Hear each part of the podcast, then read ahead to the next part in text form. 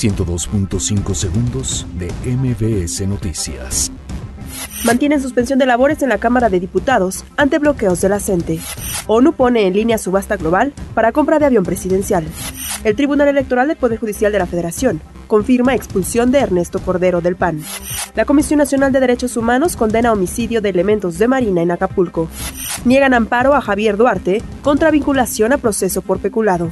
Secretaría de Salud y COFEPRIS revocan lineamientos para comercializar cannabis.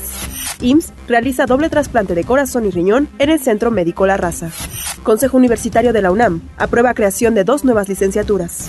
Parlamento británico aplaza decisión del Brexit hasta el 22 de mayo.